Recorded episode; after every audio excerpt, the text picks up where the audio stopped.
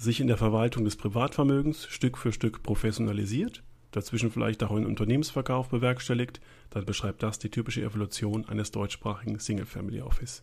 Natürlich sind die Entwicklungswege und letztlich die Ausprägungen höchst unterschiedlich und individuell. Dennoch habe ich sozusagen am Reißbrett gemeinsam mit einer Expertin den klassischen Weg zum Single Family Office diskutiert. Dr. Maren Gräfe ist Partnerin und Leiterin Unternehmenskunden und Family Offices bei der BDO AG Wirtschaftsprüfungsgesellschaft. Sie begleitet als Architektin und Dirigentin der einzelnen Dienstleister die Entstehung und die Professionalisierung von Family Offices. Und so manche Schlacht haben wir schon gemeinsam geschlagen. Ich habe mich gefreut, dass sie für dieses umfangreiche Gespräch zur Verfügung stand. Wir beleuchten Anlässe und Umsetzung der ersten Separierung von Privatvermögen aus dem Unternehmensvermögen heraus und besprechen, wie man sich in dieser Phase mit wessen Hilfe organisieren kann. Und wie man Unternehmensvermögen und Privatvermögen gemeinsam steuern kann. Wir skizzieren vom Grundriss bis zum Richtfest die Errichtung eines Single-Family Office und seiner Steuerungsgremien, wie dem Beirat zum Beispiel. Dabei müssen wichtige Aspekte wie beispielsweise die Vermeidung von Interessenkonflikten oder die Sicherstellung einer betriebswirtschaftlichen Effizienz kurz gehalten werden. Das greifen wir aber bei Gelegenheit wieder auf. Da wir damit kein einfaches und boulevardeskes Thema anschneiden, haben wir uns Zeit genommen. Viel Zeit. Das folgende Gespräch dauert mehr als eine Stunde. Es ist schon sehr stark gekürzt und wir hätten auch zwei Tage sprechen können. Und trotzdem hat sich diese Übung in jeder Hinsicht gelohnt.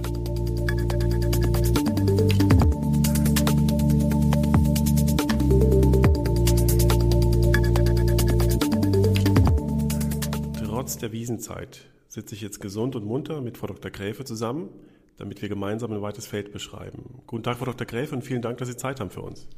Ja, guten Morgen, Herr Hammes. Ähm, ja, ganz gesund will ich jetzt nicht sagen. Also meine Stimme ist schon ein bisschen belegt, aber das gehört sich auch so zu Wiesenzeit. Finde ich auch, da kann ich auch mithalten. Wir betreten ähm, ein Feld, das komplex ist. Wir besprechen, wie sich Unternehmerfamilien Schritt für Schritt für Schritt von der Organisation ihres Privatvermögens zu einem Single-Family Office entwickeln können. Und das ist mehrdimensional. Ihr Beruf ist, solche Unternehmerfamilien und Single-Family Office zu begleiten. Sie, Sie kennen beide Gruppen. Sie kennen auch die evolutionären Schritte, die diese Gruppen von der einen Stage in die nächste unternehmen. Sind denn die Welten der Unternehmerfamilien und der Single-Family Offices zwei verschiedene Planeten, in denen völlig verschiedene Fragen relevant sind? Oder sind das eigentlich vergleichbare Zielgruppen?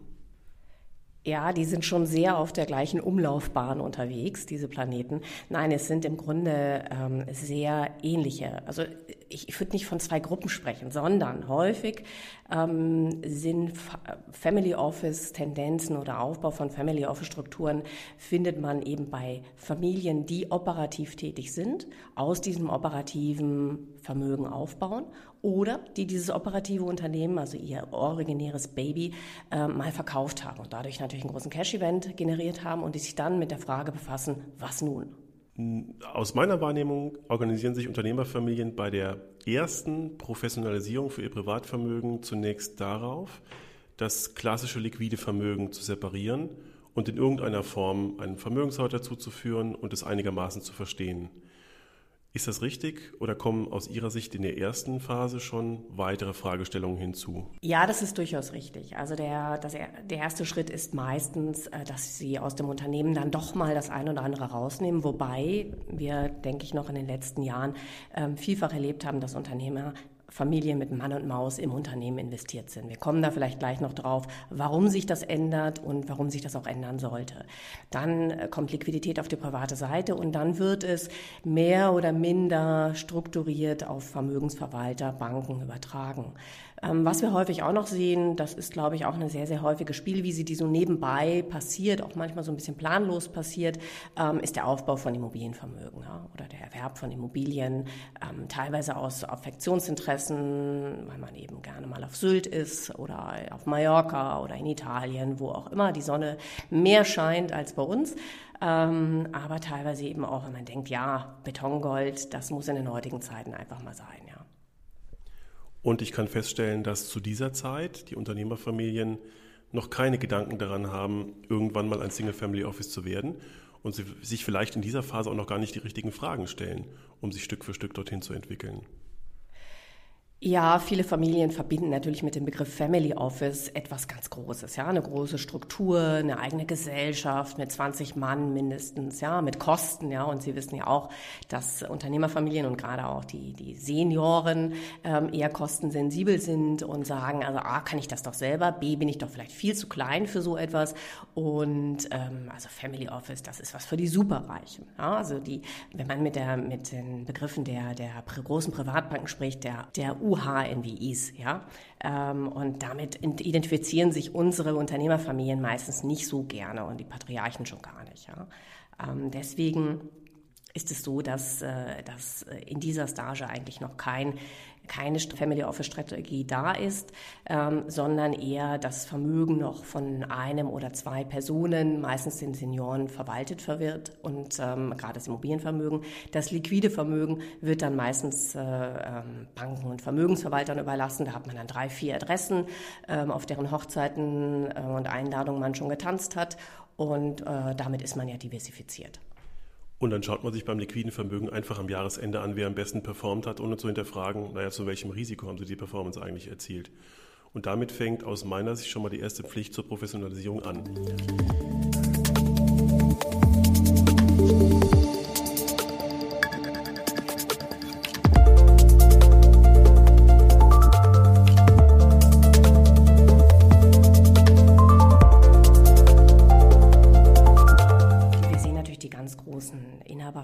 Die schon Family Office Strukturen haben oder unter einer gemeinsamen Holding ähm, in Richtung einer Investmentfamilie gehen. Ja, das ist aber ja nicht die Masse der, der Unternehmerfamilien in Deutschland. Ja, wir haben einen starken Mittelstand ähm, und wir haben ganz, ganz viele ähm, tolle Unternehmen, hinter denen Familien stecken.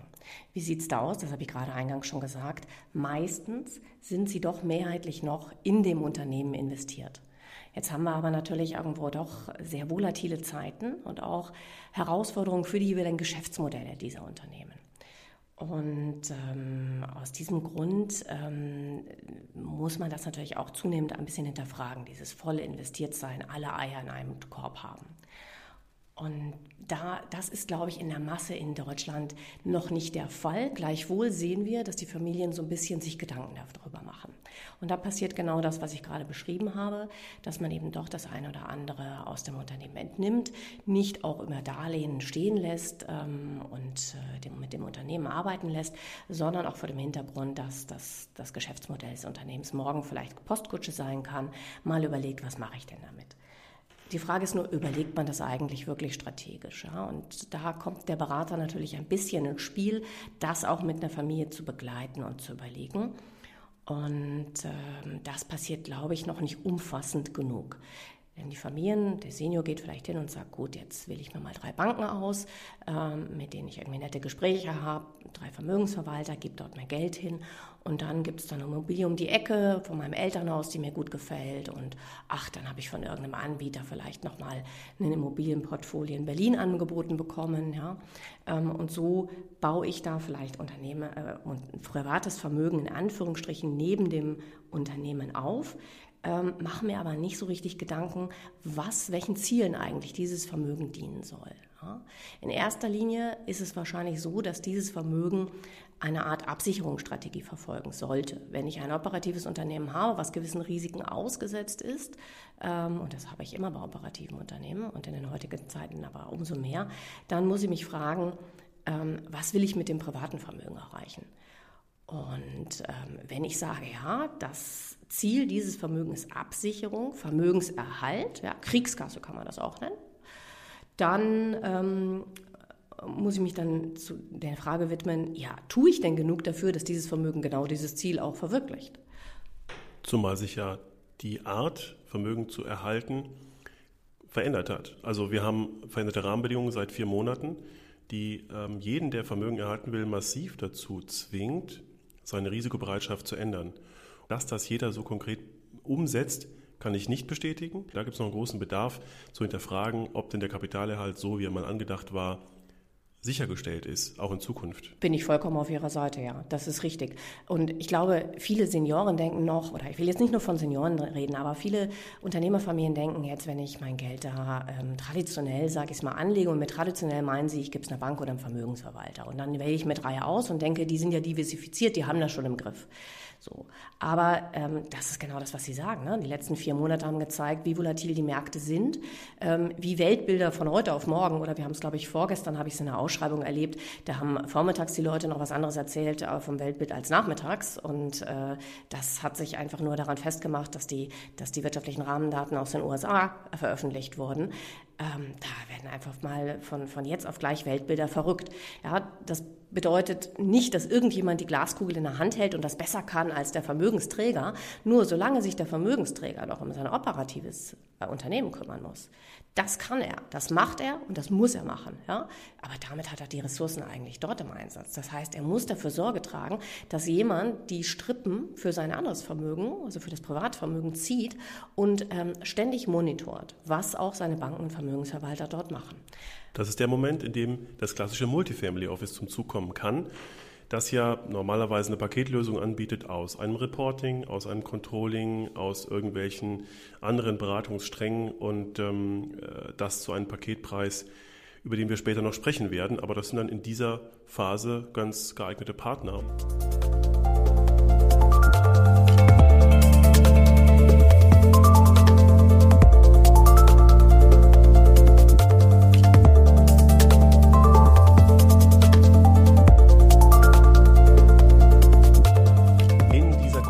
Oft denkbar, dass ein Prinzipal, ein Unternehmenslenker sich dafür entscheidet, dass er die Steuerung seines operativen Unternehmensvermögens, Liquidität, die vielleicht dem nominalen Kapitalerhalt folgen soll, verknüpft mit der Steuerung seines Privatvermögens, das er schon zur Seite geschafft hat und das vielleicht den realen Kapitalerhalt organisieren soll. Und da gibt es aus meiner Sicht äh, viele Beispiele, die ich auch in der Praxis sehe und begleite, in dem der Treasurer aus dem Unternehmen gemeinsam mit dem Family Officer eine Strategie entwickelt, ein Marktbild, gemeinsam auch mit dem Prinzipal oder sein, seiner Familie, um zu beantworten, in welcher Welt sind wir eigentlich gerade unterwegs, wie legen wir das Geld am besten, am risikoadjustiertesten in dieser Welt an. Der Treasurer bekommt Research-Material von seinen Corporate-Banken, der Family Officer von seinen Vermögenshaltern, vielleicht auch von Investmentbanken. Damit ist der Research-Fokus schon mal viel breiter und die Meinungsvielfalt breiter, damit man bestimmte Fragestellungen nicht vergisst aufzuwerfen. Das halte ich für sehr wichtig und ich kann aus der Praxis nur sagen, das ist eine sehr, sehr gute Lösung, die auch Stück für Stück das, die Professionalisierung des Privatvermögens vorantreibt. Jetzt gibt es neben dieser Kombination der Steuerung im Vermögen wahrscheinlich noch andere Aspekte. Das, was Sie jetzt beschreiben, ist ja der Optimalfall.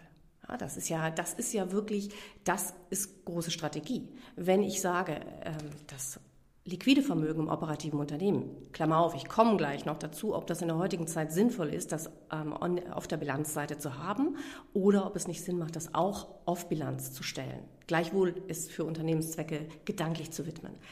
Also als wenn ich auf der privaten Seite sage, realer Kapitalerhalt, dann gehe ich anders mit meinem Risiko um. So, wenn ich jetzt die, mein Treasure auf der Unternehmensseite mit dem äh, Vermögensverwalter auf der privaten Seite zusammenbringe, A, Research kombiniere, also viel, viel größere Datenquellen habe, bedeutet das aber auch, dass ich mich wirklich bewusst voneinander abgrenzen kann und nochmal gegenseitig kontrollieren kann, ist das, was, was ich mache, eigentlich den Zielen gerecht werdend. Ja? Und mach, lege ich wirklich komplementär auch an auf diesen beiden Säulen. Und das kann eigentlich nur funktionieren, wenn ich diese gute Kommunikation, Kommunikation habe. Was ich häufiger sehe, also da, so häufig sehe ich das, was Sie da beschrieben haben, leider noch nicht. Das wäre eben Stichwort Professionalisierung von Familienvermögen. Ich muss nicht unbedingt vom Family Office sprechen, aber Professionalisierung von Familienvermögen, das wäre optimal. Was ich häufig sehe, ist, dass die ähm, Mitarbeiter aus dem operativen Unternehmen, die die ähm, Investmentkasse des operativen Unternehmens treasuren, auch das private Vermögen der Familie managen.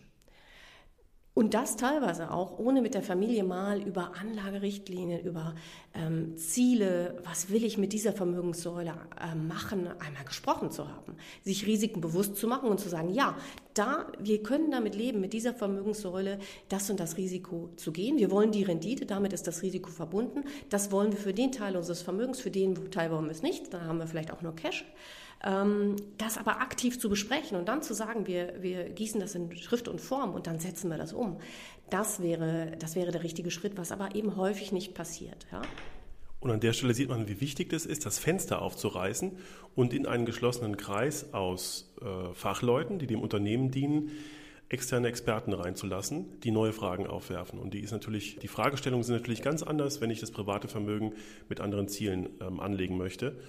Und ähm, das wird in der Tat manchmal versäumt. Nur gut, ist es ähm, unser Job, diesen Kreislauf aufzubrechen, dafür zu sorgen, dass andere Experten an den Tisch kommen. Welche weiteren Aspekte gibt es bei der mehrdimensionalen gemeinschaftlichen Steuerung des Vermögens? Vielleicht noch ein Aspekt bei dem Sachverhalt, den ich gerade beschrieben habe. Wenn ich das Ganze mit Hilfe unmittelbar meiner operativen Mitarbeiter umsetze, dann habe ich natürlich die Schwierigkeit, ähm, dass ich mir die Frage stellen muss, ist das eigentlich aufsichtsrechtlich zulässig? Was machen die Mitarbeiter da eigentlich für mein privates Vermögen? Wenn die das, das sehe ich auch häufig, dass sie das wirklich aktiv managen. Hat das nicht Thematiken, ähm, die KWG nah sind? Ja? Brauche ich nicht eigentlich eine Zulassung und habe die BaFin im Boot? Ja? Da muss ich mir wirklich, äh, wenn das so wächst, ja, das kann mal passieren, aber irgendwann muss ich mir die Frage stellen, das mal auf richtige Füße zu stellen. Ansonsten habe ich natürlich da auch Risiken für mein Vermögen, die daraus erwachsen dann ist es natürlich so, will ich das langfristig überhaupt? Also, dass die sich austauschen, die beiden Säulen, ja. Aber das müssen dann wirklich auch hervorgehobene Stellen der jeweiligen Säulen sein. Also, das müssen dann wirklich auch die, die ähm, ja, verantwortlichen Treasurer, Treasurer sein auf der Unternehmensseite, die sich mit der privaten äh, Vermögensverwaltungsseite dann eben oder dem Family Office Leitstand austauschen. Was man aber auch häufig sieht, dass dann auch buchungstechnisch das private Vermögen von den Finanzbuchhaltern des operativen Unternehmens eben gebucht wird. Das mag im Sinne einer Kostenersparnis gut sein. Die Frage ist, will ich das wirklich, diese Transparenz über das, was da privat wächst, ja, und was sehr, sehr äh, plastisch ist, ja, will ich, dass meine Mitarbeiter das äh, auf den unteren Ebenen in meinem operativen Unternehmen sehen, ja, oder brauche ich dafür nicht eigene Strukturen? Auch wenn ich sie dann mal in einem digitalen Reporting zusammenführe, ja, also digitales Reporting, digitale, ähm, der Einsatz von digitalen Tools ähm, in der Vermögensteuerung wird sicherlich immer wichtiger werden. Ja. Ähm, weitere Aspekte sind für mich natürlich auch, wenn ich immer größer werde mit meiner privaten Säule und da auch Wachstumsziele verfolge. Das bedeutet ja, dass ich dann langsam auch mal den liquiden Bereich verlasse, mal in Unternehmensbeteiligungen gehe, also in klassische, in die neue Welt eintrete, da auch mehr Risiken eingehe und wenn das gut funktioniert und ich klare, ähm, klare Reporting-Maßstäbe ähm, setze oder auch Ziele setze, die ich regelmäßig prüfe und checke, dann muss ich mich ja fragen, gilt dieser harte Kanon an, an Zielerreichungsfaktoren, gilt der eigentlich nur für diese Investmentseite, nenne ich sie jetzt mal, oder gilt der auch für die operative Seite? Da bin ich dann in ganz innerstrategischen Fragestellungen. Sollte ich nicht einen einheitlichen Lehr oben drüber ziehen, der wirklich auch ähm, prüft und hinterfragt, ob die jeweiligen Vermögensbestandteile, und das Unternehmen ist letzten Endes auch ein Vermögensbestandteil, dennoch rentabel arbeiten ja, und zukunftsträchtig sind. Oder ob nicht da auch mal ähm, das Wort Verkauf in den Raum gestellt werden kann. Aber das ist natürlich sehr, sehr sensibel.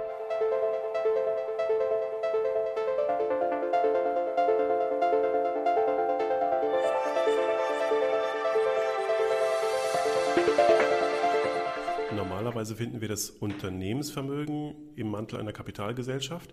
Versehentlich wird das separierte Privatvermögen dann auf ein Gemeinschaftskonto verschafft, was, glaube ich, auch nicht so ganz einfach ist.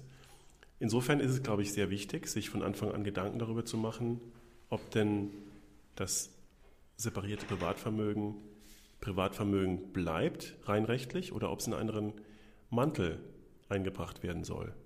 Welche Fragen muss man sich da stellen?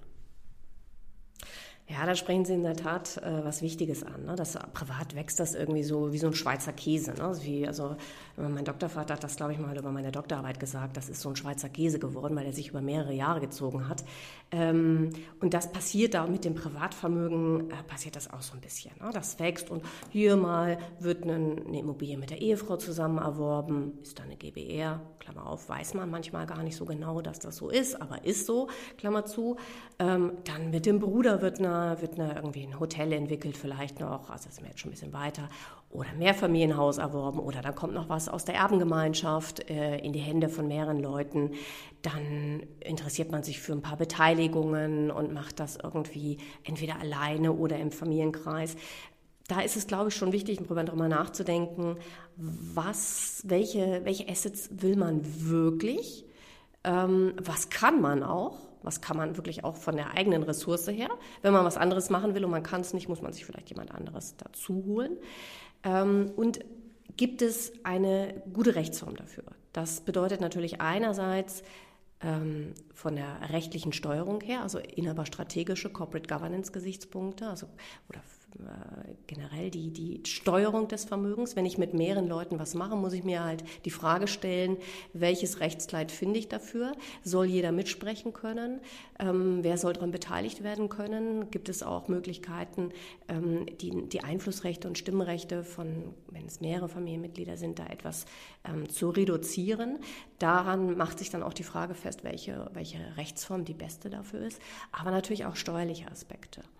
Ähm, bei Immobilienvermögen ist möglicherweise eine andere Rechtsform ähm, die bessere als bei liquidem Vermögen. Ja, das heißt nicht, also was ich gerade gesagt habe, sich Gedanken über die Rechtsformen zu machen, über die rechtliche Einheit, heißt nicht, dass man eine Rechtsform, eine Einheit für die gesamten Vermögensstränge finden muss. Ähm, aber das heißt, sich eben wirklich mal hinzusetzen, ähm, zurückzuziehen und zu sagen, in welches Vermögen will ich jetzt nachhaltig gehen und in welcher Struktur mache ich das und mit wem mache ich das. Wer soll beteiligt sein? Und äh, Stichwort Immobilien, ja, grunderwerbsteuerliche Überlegungen spielen eine Rolle. Das bedeutet, dass ich da bei anderen Rechtsformen sein kann als bei Beteiligung, wo natürlich eine klare GmbH-Struktur, ähm, wenn ich da häufig auch mal rein und rausgehe, dann will ich natürlich die Veräußerungsgewinne möglichst steuerlich optimiert haben, dass da natürlich eine Kapitalgesellschaftsstruktur möglicherweise Sinn macht. Ja. Zumal das liquide Vermögen ja manchmal auch wieder dafür eingesetzt werden soll, nochmal Beteiligung zu erwerben oder neue Unternehmen zu gründen. Und dann ist die Kapitalgesellschaft wohl die richtige. Das ist richtig, ja. Ich kann da natürlich meine Gelder aus den anderen Einheiten nehmen und ähm, Einlagen in die Kapitalgesellschaft tätigen, die dann das, den neuen Investmentbedarf ähm, eben auch stillen. Ja. Dann ist natürlich auch eine Überlegung, kriege ich den ein oder anderen Vermögensstrang auf dieser Investmentseite möglicherweise auch im, Voll, im Laufe der, der Generationsnachfolge erbschaftssteuerlich begünstigt hin. Und deswegen macht es auch Sinn, über die richtige Struktur rechtzeitig nachzudenken. Wenn ich jetzt Liquidität mit Immobilienvermögen zusammenpacke, dann ist klar, dass weder das eine noch das andere irgendwann mal, also zumindest mal nach geltendem Erbschaftssteuerrecht, steuerlich abzugsfähig oder begünstigt übergehen kann. Hm, Immobilienvermögen kann aber unter gewissen Umständen schon erbschaftssteuerfrei übertragen werden. Ja, dafür muss ich aber eben klug auch die Sachen äh, trennen gedanklich, was ja nicht bedeutet, dass ich nicht Steuerung nicht einheitlich machen kann. Ja, das heißt, ich kann ja auch eine Art Service, eine Art Servicestand darüber legen, der sich alles anguckt und, ähm, und auch die, die Vermögensstränge nachhaltig hinterfragt im Hinblick auf ihre Rendite und ihre, ihre ja, vermögenserhaltende Funktion, was auch immer ich mit dem Vermögensteil eben verfolgen möchte. Da kommen wir eigentlich schon ganz nah an Single Family Office. Jetzt wird diese Übertragung ins Privatvermögen durchgeführt und wir haben zwei verschiedene Vermögenswelten. Neben der rechtlichen Fragestellung, welcher Rechtsform das Privatvermögen gehalten werden soll, gibt es wahrscheinlich noch andere Aspekte. Ja, das ist richtig. Ne? Wenn ich alles unter eine Einheit packen würde, jetzt mal angenommen, das wäre steuerlich optimal, dann würde es vielleicht dazu kommen, dass ich ähm, für alles, für alle Vermögensbestandteile eben nolens volens ähm, eine große Publizität habe. Ja, wir haben mehrere Publizitätsvorschriften ähm, in Deutschland. Wir haben ähm, ja, das Register für wirtschaftlich Berechtigte. Ähm, wir haben da natürlich auch die Fragestellung und auch immer die Nöte der, der Familien, dass sie eigentlich so wenig preisgeben wollen wie möglich. Ja? Nicht um ähm, Steuern zu sparen oder äh, Steuern vielleicht ähm, ähm zu reduzieren, sondern weil sie einfach nicht wollen, dass jeder sieht, was sie da machen. Und auch deswegen kann ich mir natürlich die Frage stellen, wie ich diese Vermögensstränge voneinander ähm, möglicherweise in getrennte Boxen packe, damit ich nicht für alles ungewollte Publizität habe, ähm, eben gerade für Vermögensbestandteile, für die ich es auch nicht unbedingt brauche.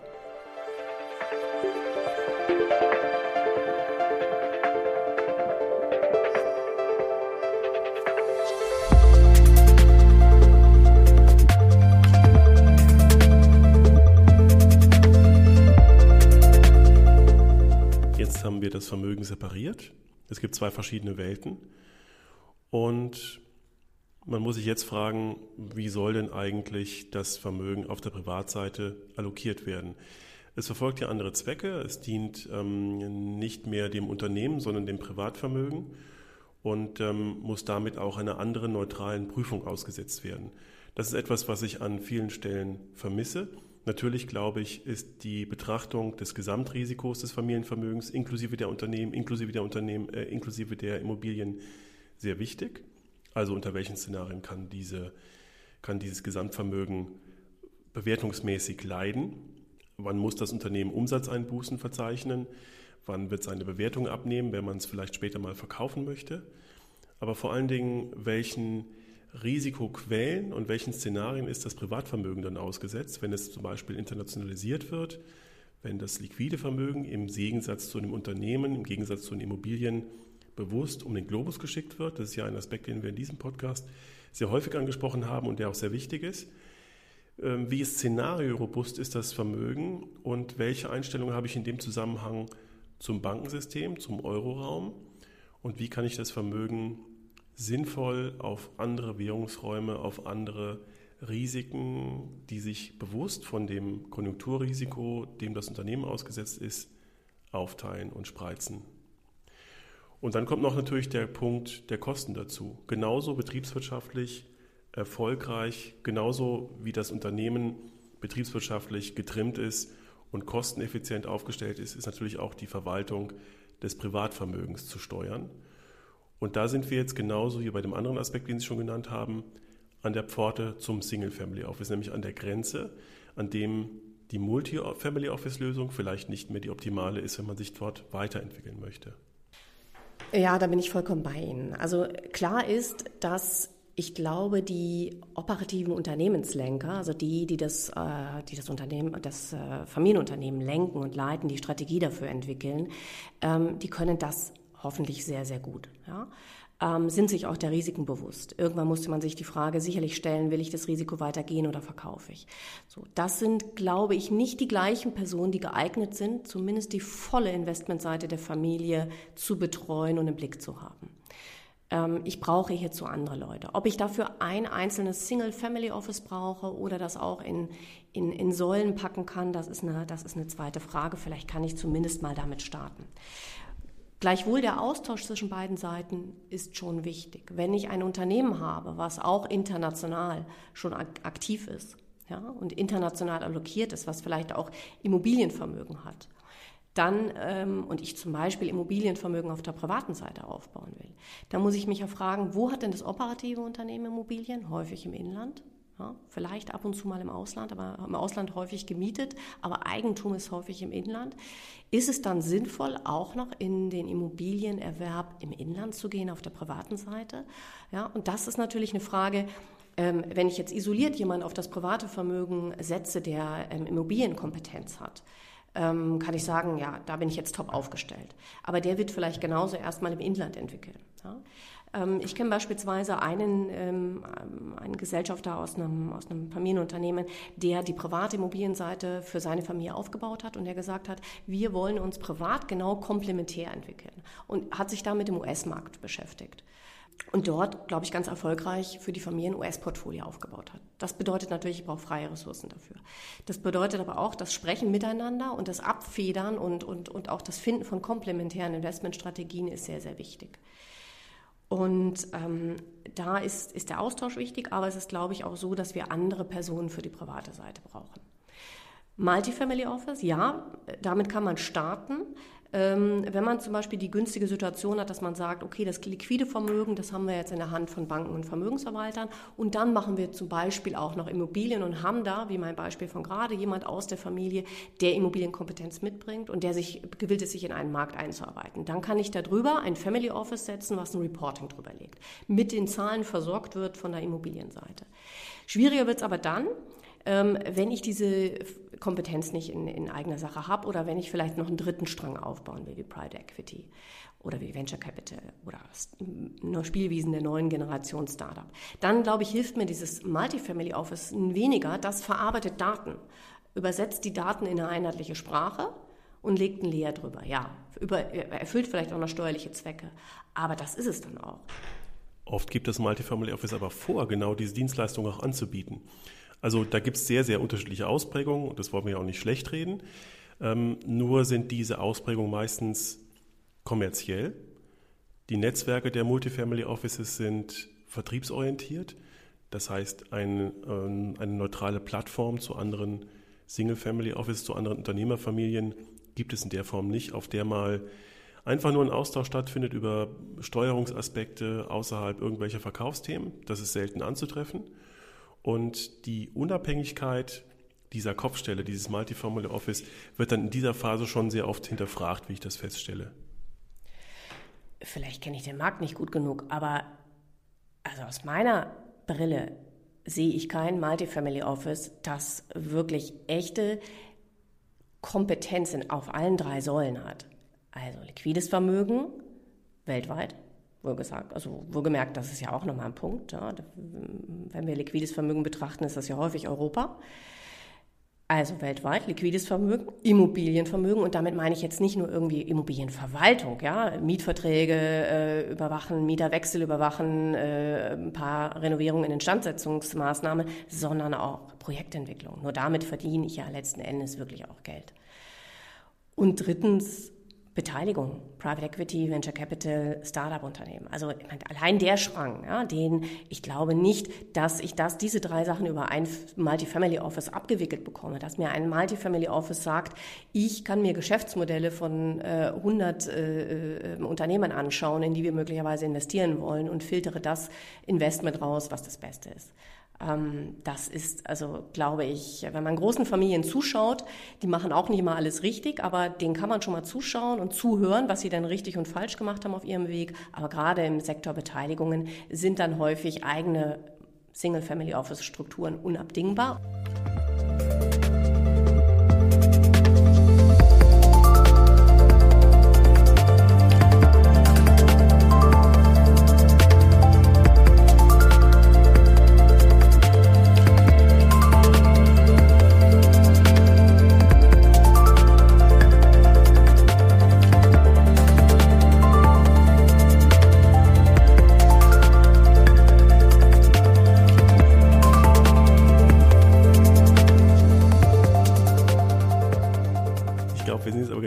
Punkt, an dem die Unternehmerfamilie feststellt, und das ist etwas, was ich sehr oft beobachte und auch aktiv begleite, dass aus einer Hand es kaum möglich ist, für eine Professionalisierung die kompetenzmäßig beste Zusammenstellung an Experten für all diese Säulen, da kommen noch andere Aspekte dazu, Controlling, Risikomanagement, Entwicklung eines familieneigenen Weltbildes, gemeinschaftlich mit der günstigsten Kostenstruktur und gleichzeitig der größten Flexibilität, dass ich einzelne Partner, einzelne Kompetenzen austauschen kann, weil sich mein Single Family Office weiterentwickelt, weil ich andere Schwerpunkte entwickle, weil ich mich für andere Partner entscheide, weil sich meine eigene Aufstellung ändert. Die Kombination ist in einem Gesamtmantel sehr schwierig umzusetzen und das ist der Punkt, an dem viele Familien sagen, wir gründen ein Single-Family-Office und dann kommt jetzt der letzte Aspekt, der tut wirklich weh. Wenn man nämlich diese Paketkosten aufspaltet und die einzelnen Disziplinen, die ich gerade beschrieben habe, separat ausschreibt, kommt man auf ganz andere Kostenstrukturen für das Single-Family-Office, die günstiger sind, die flexibler sind und die professioneller sind. Und genau deswegen kommen Familien ja genau an diesen Punkt. Deswegen finde ich es so wichtig, dass man irgendwann mal äh, sich mit diesen Familien hinsetzt und das ist, da ist eben der Berater auch, der ganzheitlich ähm, funktionierende Berater von Familien. Ja, deswegen ist mein Titel auch Betreuung von Unternehmerfamilien und Family Offices, wobei das und ist etwas widersprüchlich, der ist da gefragt und muss die Familie spätestens dann, wenn signifikant was, was auf der privaten Seite passiert, mal fragen, was habt ihr damit vor? Wo wollt ihr damit hin? Welches Risiko wollt ihr damit nehmen? Welche, welche Vermögensbestandteile wollt ihr aufbauen? In welchen Regionen? Ja? Wie sieht euer operatives Unternehmen aus? Wo seht ihr die Risiken? Für die nächste Generation, für euer Vermögen und was wollt ihr mit der anderen Seite. Und das ist, glaube ich, ein, ähm, ja, ein innerer strategischer Prozess, den man durchgehen muss und den man erstmal definieren muss, zumindest mal für die nächsten fünf bis, bis sieben Jahre. der auch umschließt, was die Familie selber abbildet an Kompetenzen und was sich eben extern einkauft. Und bei dem eingekauften Paket geht es eben genau darum, die kostengünstigsten, die besten, die kompetentesten, die flexibelsten Partner zu finden. Vollkommen richtig. Also sich wirklich zu hinterfragen, was können wir zeitlich und inhaltlich. Also zeitlich ist auch ganz wichtig. Ein Unternehmer kann vielleicht Geschäftsmodelle ähm, beurteilen und damit könnte er sagen, ich kann jetzt Private Equity und Venture Capital machen. Ähm, aber zeitlich kann er das neben dem Operativen. Ja? Damit verknüpft ist wiederum die Frage, wenn er da seine Spielwiese zukünftig sieht, dann muss er sich vielleicht aus dem Operativen zurückziehen und Beiratsstrukturen schaffen, Fremdgeschäftsführung avisieren, ähm, all diese Themen. Ja? Das, ist, das, sind, das ist nicht eine Fragestellung, die von heute auf morgen passiert, sondern das ist wirklich, da muss man sich hinsetzen und mit der Familie zusammen überlegen. Ja, wer kann was und wer will das? Das ist genau, äh, sind die inhaberstrategischen Eckpfeiler, die wir auch bei der Unternehmensnachfolge haben. Wo, kauf, wo muss ich mir wirklich was einkaufen? Ich würde mal sagen, ähm, Immobilien richtig gemacht und Beteiligungen richtig gemacht. Da glaube ich, komme ich ohne eigene Leute, die ich aufbaue, eigenes Personal nicht ganz aus. Ja, ich sehe auch Familien, die Projekt- und Hotelentwicklung aus dem Operativen machen, ähm, aber die Chancen dann nicht voll ausschöpfen, weil sie die Zeit nicht dafür haben. Das ist der Moment, in dem die Unternehmerfamilie aus dem Schatten einer Hausmeinung eines Multifamily Office heraustritt und sagt, sie möchte am Beiratstisch eine Meinungsdiversität. Sie möchte verschiedene Meinungsquellen, verschiedene Researchquellen und völlig verschiedene Experten zu verschiedenen Themen am Tisch haben, die ihnen mit ihrer Weltanschauung das familieneigene Weltbild prägen.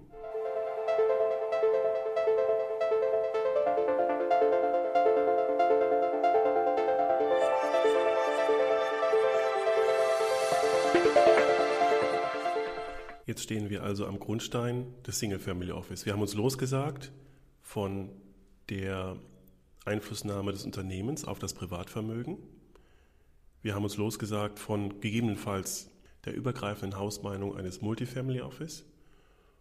Und jetzt stehen wir da und können einen Grundplan, eine Architektur erzimmern, die das Single Family Office genau so strukturiert, wie wir es brauchen. Da haben wir schon die rechtlichen Fragestellungen und die Publizitätspflichten, die damit zusammenhängen, angesprochen. Jetzt geht es um logistische Fragestellungen. Der beste Dirigent dafür ist aus meiner Sicht wenn es nicht den Single Family Office Strukturierer gibt, der Steuerberater oder der Rechtsanwalt, der die Familie kennt, der weiß, was ihr wichtig ist und der alle Fragestellungen aufwerfen kann, die jetzt anstehen. Wie fangen wir denn an an der Baugrube des Single Family Office? Ja, also wenn ich an diesem Punkt mit den Inhaberfamilien stehe, ähm, ich hatte ja vorhin schon gesagt, das ist ein längerer Prozess, das ist wirklich auch, hat so eine Art ähm, Steady Workshop-Charakter, wo man sich miteinander regelmäßig an einen Tisch setzt und sich fragt, was wollen wir, wo wollen wir hin, wer soll eigentlich auch im Familienkreis partizipieren, also sowohl eigentumsrechtlich als auch ähm, in einer Leitungsfunktion, in einer Managementfunktion, wer kann das? Wenn wir uns darüber einen Überblick verschafft haben ja, und auch einen Plan gemacht haben, wie unsere Investmentsäule budgetiert werden soll für die nächsten, sag mal, fünf Jahre und ähm, welche Vermögensstränge ähm, diese Investmentsäule denn umfassen soll. Ja, ich rede jetzt noch nicht mal so sehr davon, wie in welche rechtlichen Boxen wir das packen. Dann ist natürlich die Frage, ähm, haben wir auch geklärt, wer kann was aus dem, aus dem familiären Kreis. Wir wissen, dass die Familie nicht alles können wird. Dann ist es meine Aufgabe auch, darüber nachzudenken, für welchen Bereich man welches Netzwerk ähm, spielen kann und wen man mit der Familie verbinden kann. Ja. Ähm, so gibt es natürlich auch ähm, Leute, die beispielsweise, wenn wir Immobilienvermögen aufbauen wollen, wenn wir in die Immobilienentwicklung reingehen wollen, das ist ja heutzutage schon die Frage, ob das noch renditeträchtig ist. Und wo das renditeträchtig ist, dann brauchen wir Leute, die zumindest mal auch schon Erfahrung darin haben, andere Familien ähm, mit diesem Vermögensbestandteil betreut zu haben. Ja, die die ähm, Erfahrung haben in der Identifikation von Flächen, in der Entwicklung von Flächen, in baurechtlichen Themen, in der Frage, wenn ich also normal Wohnimmobilien ist auch schön, aber ich komme vielleicht bei gewissen Renditefaktoren nicht an, an Gewerbeimmobilien vorbei.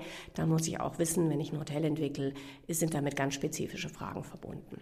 Und da gibt es eben Menschen, die für andere Familien solche Dinge schon gemacht haben oder möglicherweise auch andere Vermögensträger, die gerne in, in Beiräten für andere Familien eben auch arbeiten.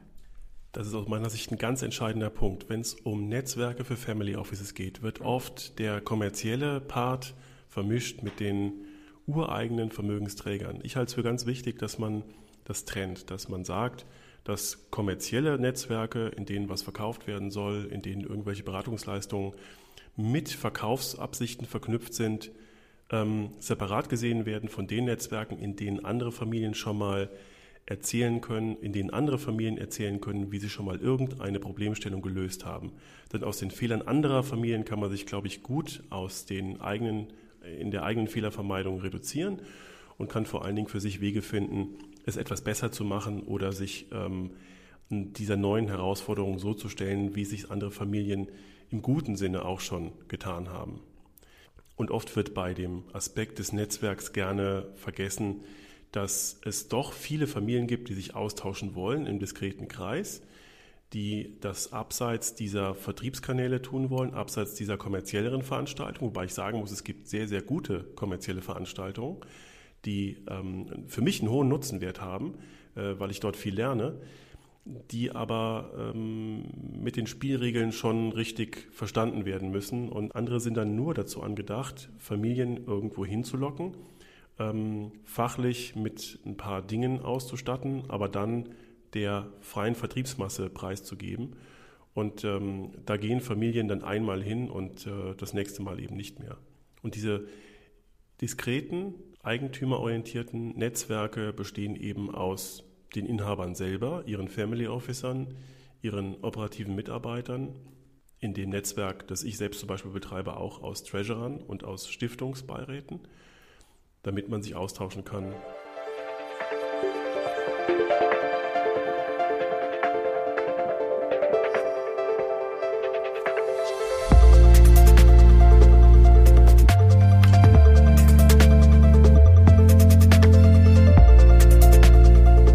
Bei der Architektur des Single Family Office ist aus meiner Sicht jetzt ganz wichtig, die Entscheidung zu treffen, ob man das Family Office in Silos aufteilen möchte die unabhängig voneinander verschiedene Vermögensteile, vielleicht auch verschiedene Disziplinen wie Controlling, Steuerberatung, Personalmanagement verwalten oder ob man eine offene Architektur schafft, in der die Mitarbeiter diese einzelnen Silos miteinander kommunizieren. Ich habe die Beobachtung gemacht, dass Family Office, die Silo-Struktur verfolgen, eine kürzere Mitarbeiterhaltedauer haben, weil die Mitarbeiter in ihrem Silo sich irgendwann anfangen zu langweilen und sich intellektuell auch nicht weiterentwickeln können. Bei der offenen Architektur können sich die Mitarbeiter und sollen sich auch in den einzelnen, zwischen den einzelnen Silos austauschen, können das Familienvermögen ganzheitlich sehen und können es auch intellektuell weiter vorantreiben, können dann auch im Family Office Karriere machen und können sich vielleicht auch andere Incentives erarbeiten. Das ist eine wichtige Entscheidung, die man jetzt treffen muss. Darüber hinaus ist es, glaube ich, ganz entscheidend, die einzelnen Dienstleistungen, die von außen an ein Family Office herangetragen werden, detailliert aufzuspalten. Das fängt an bei der Separierung von Vermögensanlage und Depotstellen. Das fängt an bei der Aufspaltung von Buchungsdienstleister und Buchungssoftware. Das fängt an bei der Aufspaltung der Banken, die etwas finanzieren und die Banken, die andere Dienstleistungen erbringen, wie zum Beispiel die Depotstellenführung, mit denen man dann andere Kostenstrukturen verhandeln muss als mit den Finanzierern, nämlich beispielsweise die Kostenstrukturen für ähm, den Eigenhandel, für Fremdwährungsgeschäfte und ähnliches. Und diese Aufspaltung generiert aus meiner Erfahrung eigentlich erstens die Suche nach den kompetentesten Partnern in einem Kreis, den man vergleichen kann und eine Kostenersparnis im Vergleich zu allen Paketlösungen, die es eben gibt. Auch wenn man die Paketlösung zwischen in der Bankenwelt äh, betrachtet, dass man einen Bankpartner für alle Geschäfte hat, das mag im unternehmerischen Sinne sinnvoll sein. Im Family Office Bereich habe ich die Beobachtung gemacht, ist die Aufspaltung immer richtiger, immer kostengünstiger und immer besser getrennt nach Kompetenzen. Und das kann für eine Flexibilität eines Familienvermögens, das sich weiterentwickelt, das sich in einer Welt entwickelt, die sich selbst auch sehr stark verändert, immer ganz, ganz entscheidend sein. Früher war es natürlich auch so, wenn man sich die ähm, Familienunternehmen anschaut, dass die eine Hausbank hatten. Ja, die Hausbank hat alles gemacht. Ne? Und hat die Immobilienfinanzierung gemacht, hat das private Vermögen der Familie, die paar Konten verwaltet. Und das war vielleicht früher auch nicht so kriegsentscheidend, ja? weil die, die waren die Herausforderungen auch an die Kapitalanlage vielleicht ganz andere. Haben wir, haben wir vorhin schon drüber gesprochen. So, und heutzutage denke ich, ist es schon wichtig, ähm, das aufzuspalten. Und es gibt eben auch Häuser, die ganz klar sagen, wir fokussieren uns auf das Private Banking. Ja. Wir haben da auch einen klaren Fokus, meinetwegen, wir machen Aktien, ja, was ja richtig sein kann. Ähm, wenn ich dann Fonds will, kann ich woanders hingehen. Ich muss schauen, dass ich mir für, für, für diese verschiedenen Bestandteile den richtigen Partner hole. Und wenn ich mich dann professionell beraten lasse und nicht dann auch so ein bisschen die, die Familienbrille auch noch auf den Family- and Friends-Sektor erweitere und sage, ja, mit dem war ich schon immer per Du und ähm, das ist so nett und, und äh, kenne die Kinder von meinem Banker, das ist alles richtig. Aber ähm, ich glaube, es ist schon so, dass wir auch professionell jemanden brauchen, der auch Kostenstrukturen hinterfragt und da ist ähm, mitunter schon auch Verhandlungspotenzial drin. Und das ähm, darf man, kann man, sollte man ausnutzen. Ne? Also die Unternehmer sind in ihrem unternehmerischen Bereich immer äh, doch sehr äh, harte Rechner und ähm, äh, manchmal sind sie es auf der privaten Seite nicht ganz so. Lassen Sie mich kurz ein Streiflicht ansprechen, das wir hier nicht vertiefen können, das aber ganz wichtig ist, nämlich die Vermeidung von Interessenkonflikten am Familienvermögen. Die Vermeidung fängt ja schon damit an, dass man Pakete aufspaltet und aufschnürt und zerlegt, aber auch, dass man den Geschäftsführern, den entscheidenden Managern an den verschiedenen Vermögensteilen bestimmte Transparenzkriterien auferlegt. Das kann auch darin münden, dass man dem Treasurer bestimmte Maßgaben auferlegt, die vermeiden können, dass er beispielsweise liquide Assets, die Familie, die er für die Familie verkauft, selbst kaufen kann. Und das ist wiederum ein sehr weites Feld, das müssen wir separat mal diskutieren, aber an dieser Stelle ist es, glaube ich, ganz wichtig festzuhalten, dass die Vermeidung von Interessenkonflikten ganz, ganz am Anfang steht und ganz wichtig ist. Und dort, wo man diese Interessenkonflikte zulässt, sind sie später auch ganz, ganz schwer wieder einzufangen.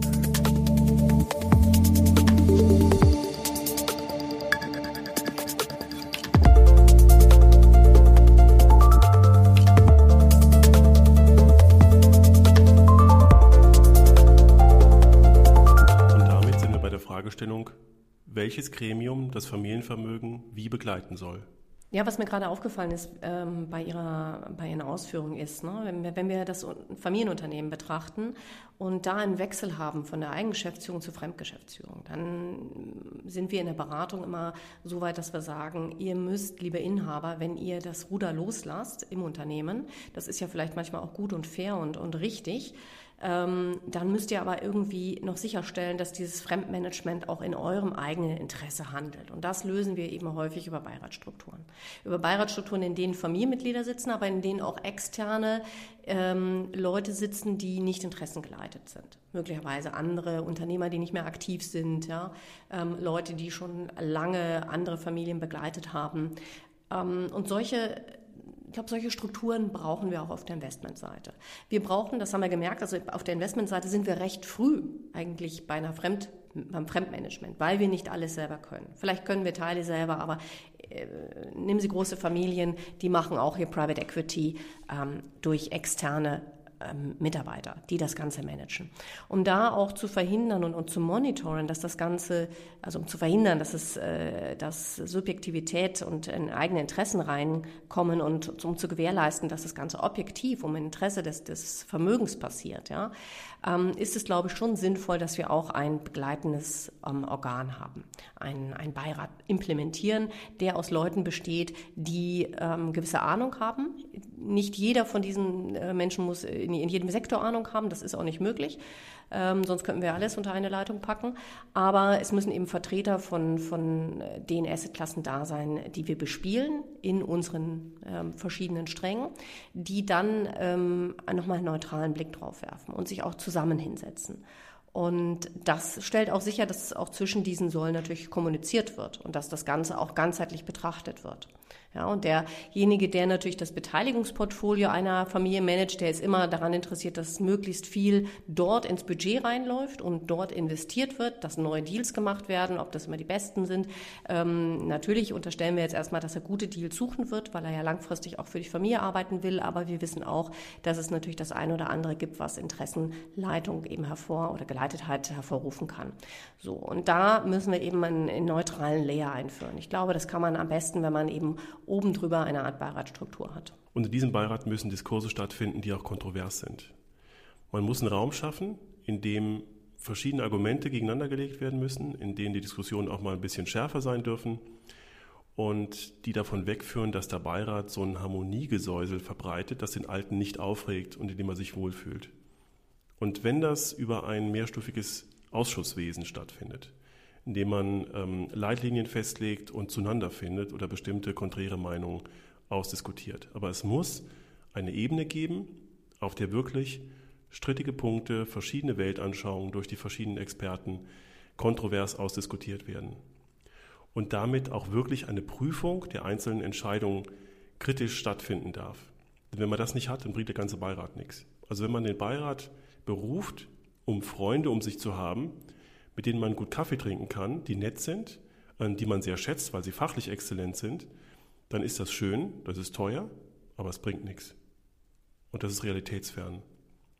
Also es ist der Streit im Beirat, der Diskurs, für mich ein ganz wichtiges Element der auch Augen öffnet, der neue Gedankengänge im Beirat zulässt. Und deswegen sollte der Beirat auch so besetzt sein, dass das Fenster immer offen ist, dass von außen Leute kommen, die andere Familienvermögen sehen, die andere strittige Punkte begleiten und die Fragen aufwerfen, die die Familie für sich selbst so nicht aufgeworfen hätte. Und das vermeidet, dass man bestimmte Dinge zu spät erkennt und dann irgendwie hektisch auf Szenarien, auf Probleme, auf Umentscheidungen oder auf Veränderungen innerhalb des Familienvermögens reagieren muss. Ja, das ist ein wichtiger Punkt, der übrigens auch bei Beiräten in operativen Unternehmen ganz, ganz wichtig ist. Deswegen ähm, muss man auch ganz klar sagen, wenn ihr so eine Struktur haben wollt, wenn ihr ähm, euch so professionalisieren wollt, was sinnvoll ist, dann müsst ihr auch Geld in die Hand nehmen. Es gibt eben dann wirklich eine klare Investitionsphase, in der ich wirklich Geld in die Hand nehme ähm, und erstmal mehr Kosten verursache. Und ich glaube, wenn man Beiratsmitglieder sucht, die wirklich gut und passend sind für die einzelnen Themen, ähm, dann sind das Leute, die eine Vita haben, die eine Persönlichkeit haben und die diesen Job oder dieses Mandat nicht übernehmen, um irgendwo jemandem hinten nach dem Mund zu reden oder, äh, ja, weiß ich auch nicht, äh, ähm, in netten Smalltalk einzutreten. Das sind Leute, die was bewegen wollen, ähm, die gehört werden wollen das bedeutet nicht, dass der Vermögensträger dann immer gleicher Meinung sein muss, aber ähm, sie wollen nicht nur irgendwie schönes Beiwerk sein, ja, sondern sie wollen agieren. Und ähm, wenn ich solche Leute dann suche und finde, muss ich sie bezahlen. Aber dann sind es eben auch Leute, die kontrovers diskutieren und die auch ähm, dann ihre Meinung vielleicht auch dann und wann mal umgesetzt sehen wollen. Und das ist, glaube ich, ähm, ganz wichtig dabei. Das impliziert übrigens auch, dass ich den Einfluss der Familie auch in Schranken halte. Ja, natürlich, wenn es Familienmitglieder gibt, die sich in einzelne Dinge eingearbeitet haben und wirklich sich eine Kompetenz aufgebaut haben, dann sind die da richtig aufgehoben. Aber ich glaube nicht die ganze Familie. Das muss ich über Corporate Governance Strukturen sicherstellen, dass ich auch abschirme vor der Familie.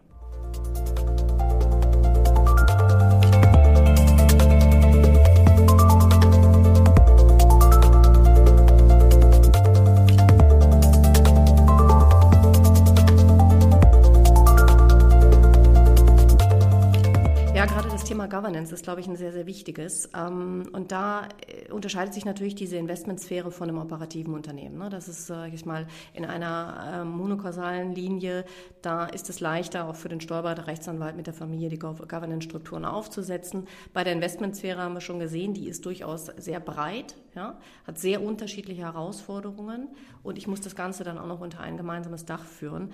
Und da ähm, ist es in meiner Praxis so, dass ich mir ähm, auch dann aus meinem Netz Netzwerk Partner hole, die große Familien dabei begleitet hat, ähm, die Governance-Strukturen für ihre Investmentseite, für das Family Office aufzubauen, Beiratsstrukturen zu implementieren und wir da gemeinsam sehr, sehr gute Lösungen einfach basteln, auch für, für ähm, Familien, die jetzt nicht ähm, in, in der Größenordnung sind, aber die die gleichen Fragestellungen, die gleichen Herausforderungen haben. Und wenn ich da einfach die Antworten von großen Familien übersetzen kann, ähm, macht das durchaus Sinn. Und dann ist natürlich auch die Frage, ähm, was ist mein Investmenthorizont, also meine, meine Investmentphase für mein Family Office. Die muss ich definieren. Wie lange ähm, bin ich bereit, eben auch zu investieren in, in diese Struktur, bis sie funktioniert? Ähm, ich kann zum Beispiel nicht Private Equity, ähm, Venture Capital kann, bin ich nicht morgen in Beteiligung investiert. Ja, das ist auch immer, auch, auch bei großen Familien, die Diskussion, die Family Officer dann führen. Nach drei Monaten wird dann gefragt, wo sind die ersten Beteiligungen? Das geht nicht von heute auf morgen. Das heißt, ich muss klar definieren, bis wann gebe ich mir Zeit, was ist auch realistisch am Markt, benchmarke das auch mit anderen Familien, die in dem Sektor schon tätig sind. Ähm, also was ist meine Phase, bis wann ich sozusagen am Laufen sein möchte? Beim Liquiden ist das leichter als, als, äh, als bei Beteiligung und bei Immobilien. Und das definiere ich, dann weiß ich auch, wie viel ich erstmal investieren muss. Da nehme ich mir auch strategische Berater an die Seite. Und dann definiere ich natürlich auch, ähm, wenn ich am Laufen bin, ähm, dann muss ich klare Budgetstrukturen schaffen, klare Kostensplitstrukturen und äh, muss das auch monitoren. Muss also mich regelmäßig fragen, in welche Bereiche soll investiert werden, auch vor dem Hintergrund des aktuellen Weltbildes, in welchen Bereichen soll aber auch gespart werden ja, und in welchen Bereichen ziehe ich mich eher zurück. Wenn wir morgen eine Inflation haben, dann hat das eine, eine ganz andere Auswirkung auf meine, auf meine Allokation als vielleicht noch gestern oder heute. Und das ist, glaube ich, etwas, ähm, was ich beachten muss. Ne? Ich bin auch nicht am Ende meiner Arbeit dann, sondern äh, ich muss meine Strukturen auch ständig im Blick behalten und monitoren und an, mein, an das Weltbild und an die, an die Rahmenbedingungen anpassen. Genau, die Veränderung geht immer weiter und immer fort. Denn ähm, einerseits ändert sich die Welt, andererseits ändern sich die Familienziele und die Ziele der Familienmitglieder ändern sich oft und damit auch die Steuerungsstrukturen innerhalb des Familienvermögens. Und das muss man eigentlich ständig im Beirat monitoren, ansprechen und überprüfen. Aber das ist gerade ein guter Punkt. Wenn die Familie größer wird ne, und unterschiedliche Auffassungen davon hat, in was wir jetzt investieren, ist es natürlich auch wiederum eine Spielwiese des, des Steuerberaters und Rechtsanwalts, darüber nachzudenken, gibt es Strukturen, in denen Familie, die, die es Familien erlaubt, in Boxen zu gehen. Nicht jeder muss mit, nicht jeder ist gefangen. Ja, ähm, aber es gibt Boxen, in denen ich ein bisschen mehr Risiko, in denen ich andere Spielwiesen bediene und es gibt Boxen, ähm, die, wo alle gerne mitgehen wollen. Ja, und da kluge Lösungen zu finden, die Familie trotzdem unter einem Dach zu halten, weil nicht jeder kann sich leisten, so eine Struktur für sein eigenes Vermögen oder für sein separates Vermögen zu implementieren. Es macht schon Sinn, sich das zu teilen. Ähm, da kluge Lösungen zu finden, das ist, glaube ich, auch Aufgabe des, des Beraters. Also haben wir am Ende unseres Spaziergangs über dieses weite Feld ein Single Family Office geschaffen, das flexibel ist, das dynamisch ist, das auf die dynamische Welt reagieren kann und das als lebender Organismus die Unternehmensgeschichte fortsetzen kann. Und das muss das Ziel sein. Frau Dr. Gräf, ich danke Ihnen sehr herzlich für Ihre Gedanken und für Ihre Einblicke. Ich danke Ihnen, Herr Hammers.